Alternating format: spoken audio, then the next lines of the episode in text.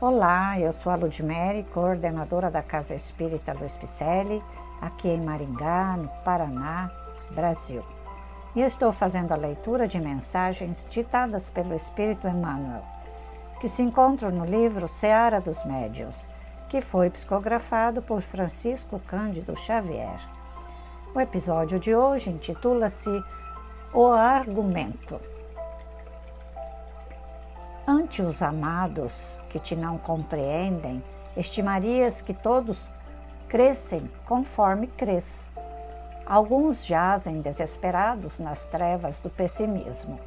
Outros caem pouco a pouco no abismo da negação. Há muitos que te lançam insulto em rosto, como se a tua convicção fosse passo à loucura. E surpreendes em cada canto aqueles que te falam pela, pelo diapasão da ironia. Mergulhaste muitas vezes no oceano revolto das palavras veementes que os opositores de imediato não podem admitir.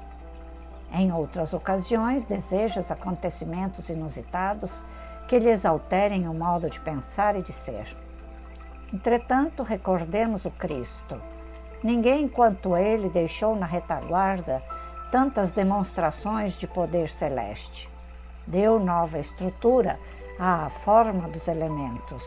Apazigou as energias desvairadas da natureza.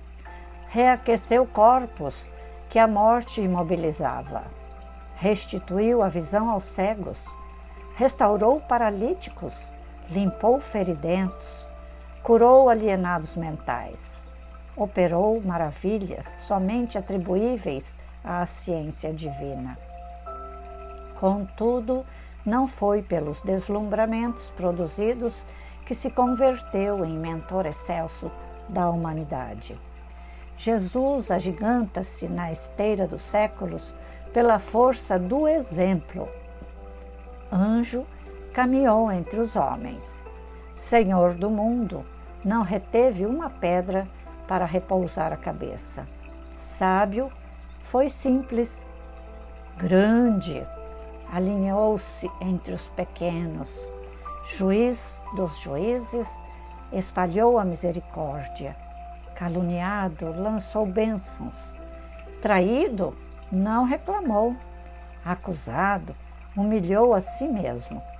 Ferido, esqueceu toda ofensa. Injuriado, silenciou. Crucificado, pediu perdão para os próprios verdugos. Abandonado, voltou para auxiliar. Ação é voz que fala a razão.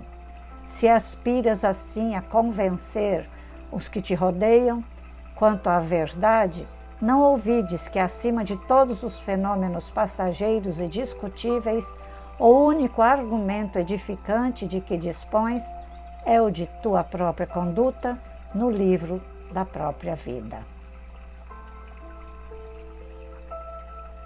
Este é o argumento. Qual é o seu argumento? Vencer? Superar?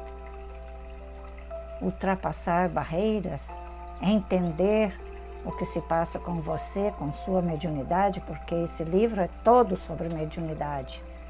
E mediunidade é a ferramenta que nos move, que nos ajuda a trilhar neste caminho em que pedimos.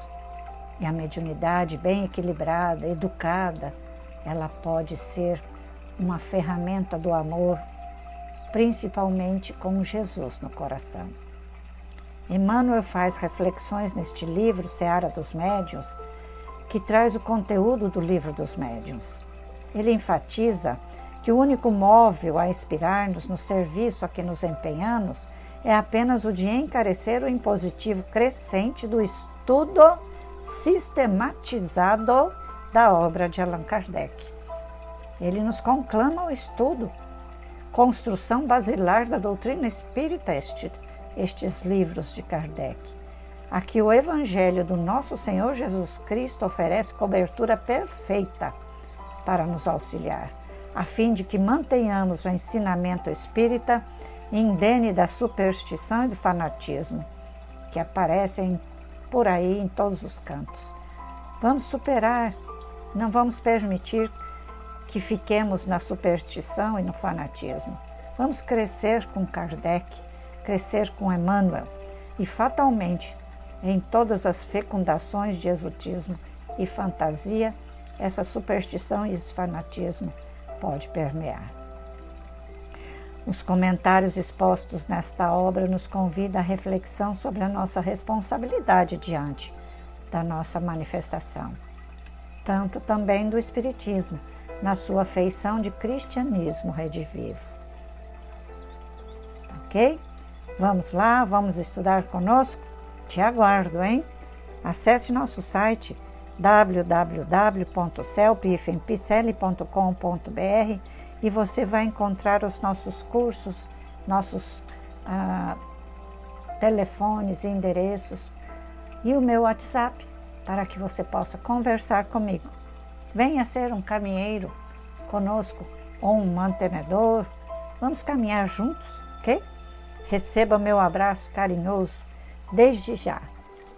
E eu te aguardo aqui na próxima leitura para fazermos mais uma reflexão sobre o livro Seara dos Médios. Grande abraço.